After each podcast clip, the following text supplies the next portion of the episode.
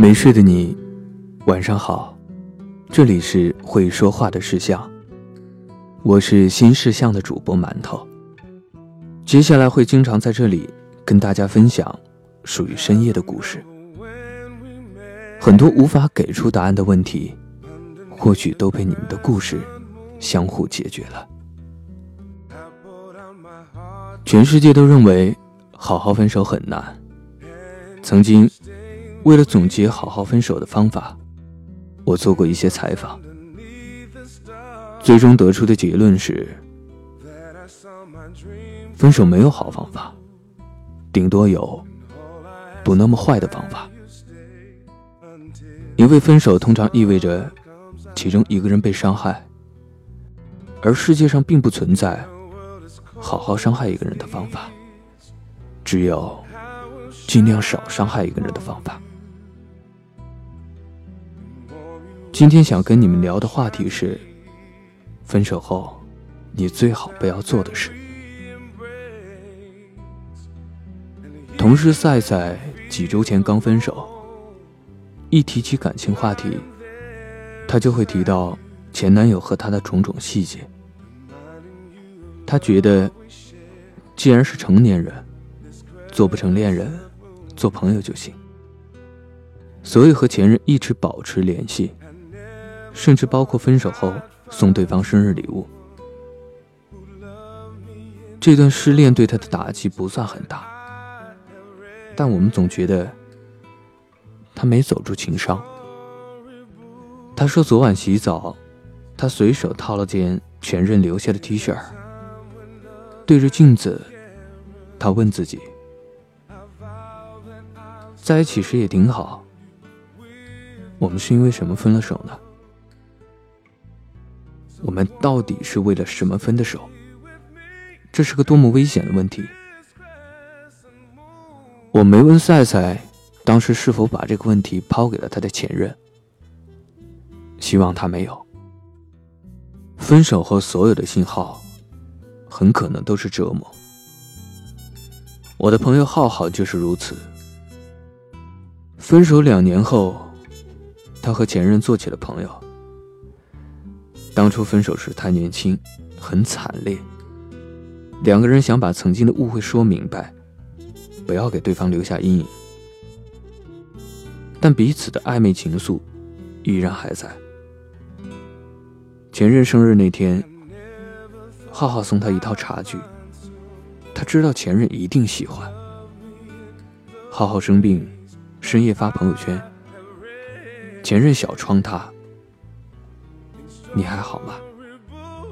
那一刻，浩浩特别想把分手后自己所受的委屈都告诉他。包括刚分手那段时间，浩浩周末在家做饭，都会毫无征兆的哭出声来。但他知道，就算重新在一起了，两个人还是会因为上次的理由分手，就忍住了，只是回了个表情。没想到对方也立刻回了一个表情给他。幸好，除了两个表情之外。俩人什么话也没说。分手本就是不完美，误会也不需解释，遗憾更不需弥补。我们俩错过了，不是错了，而是过了，算了。不放过彼此，硬要成为朋友的我们，不是多了一个朋友，而是多了份折磨。我明白。分手后犹豫要不要做朋友的人，是不想让自己曾经很爱的那个人消失在未来的生活里。可我们更要明白，在说出分手的那瞬间，我们和对方就已毫不相关。知乎上有个问题：分手后和前任再遇见，是什么感受？这个场景我也想过无数次。分手后的人们，是偶尔相逢，形同陌路，还是像老朋友一样，偶尔约个饭？知乎上最高赞的回答是：分手六个月，那天我们在街上偶遇。我第一反应竟惊慌的把手上叼着的烟藏在后面，直到看到他脸上惊愕的表情，才意识到，他早已不是自己的女友，也不再会管我有没有抽烟了。